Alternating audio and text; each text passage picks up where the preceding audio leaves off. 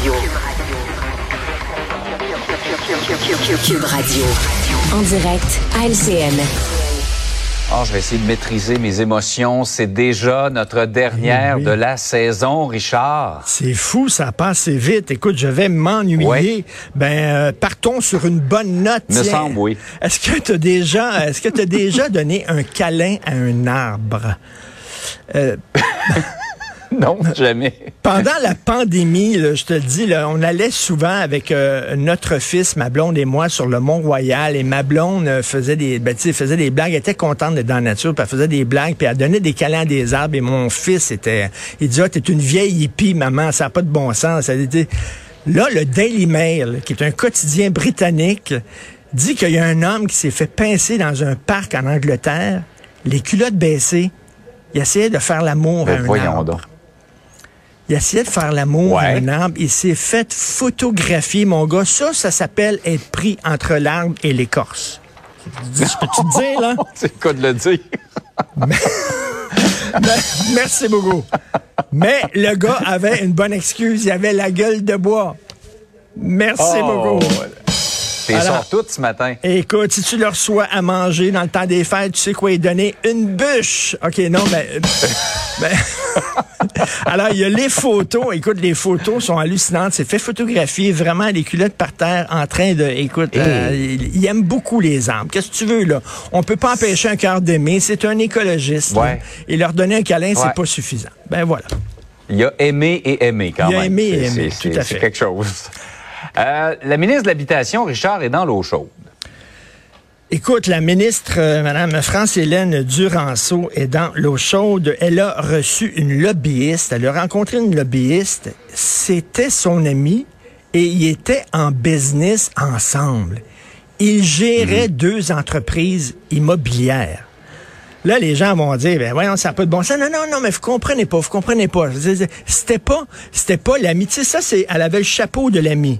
Madame Duranceau, c'est comme ça que ça fonctionne à la CAQ. Elle avait le chapeau de l'ami, mais quand euh, son ami est arrivé, elle a, là, elle a mis le chapeau de la ministre. Tu comprends?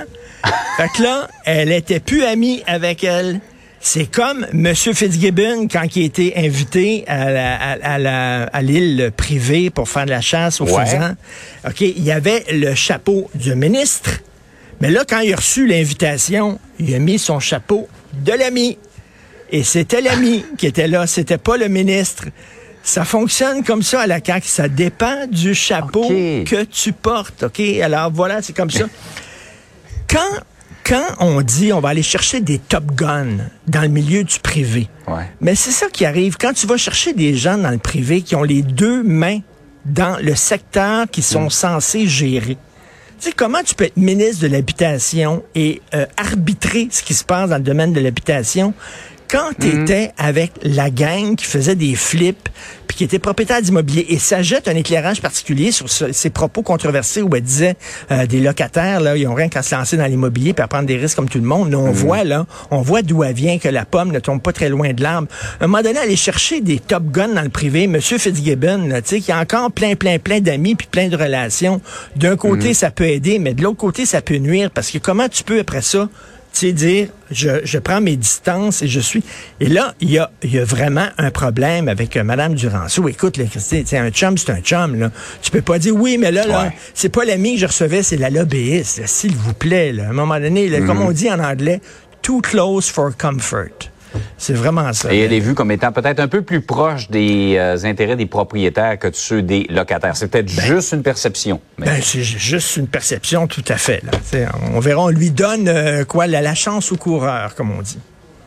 Exact. Hey Richard, tu voulais revenir sur cette politique très controversée euh, du ministère de l'Agriculture fédérale euh, d'avantager finalement les fermiers qui sont euh, de la communauté LGBTQ+. Oui, c'est ça. On veut donner de l'argent pour encourager les agriculteurs à prendre, à prendre le virage vert. Et si tu veux avoir les subventions maximales, OK, là, si, eh il faut que tu sois femme, autochtone ou handicapé ou faire partie d'une minorité racisée ou LGBT.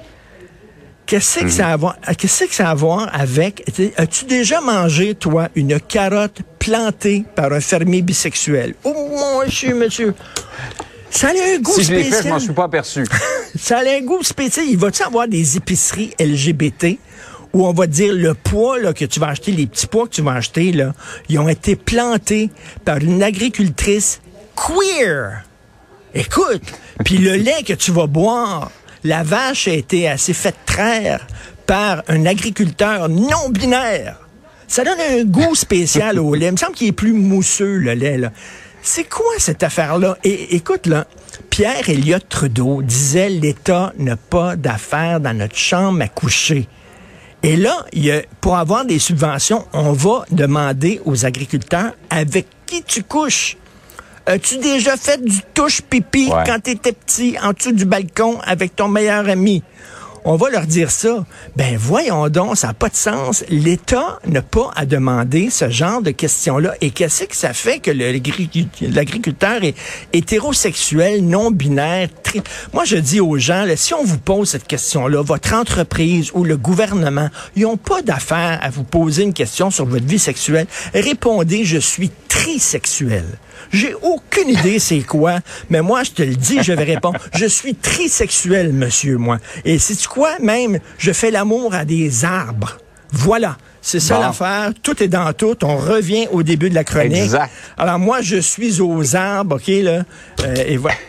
Je ne comprends pas. Et c'est c'est controversé. Et, Tu sais, c'est comme euh, que, que l'agriculteur soit gay ou pas gay, je sais pas. Ça nous passe vraiment 25 000 pieds par-dessus la tête. Imagine-toi, imagine-tu, toi, une quincaillerie LGBT où le marteau qu'on va te vendre est un marteau qui a été fabriqué par un employé non-binaire.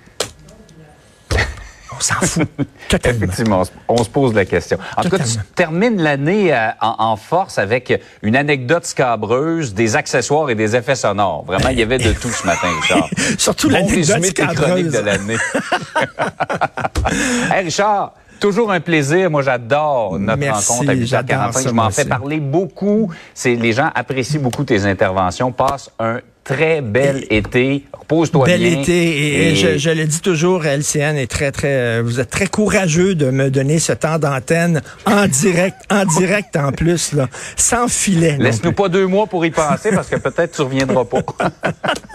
Salut, bon été à Salut, tout le monde. Bye.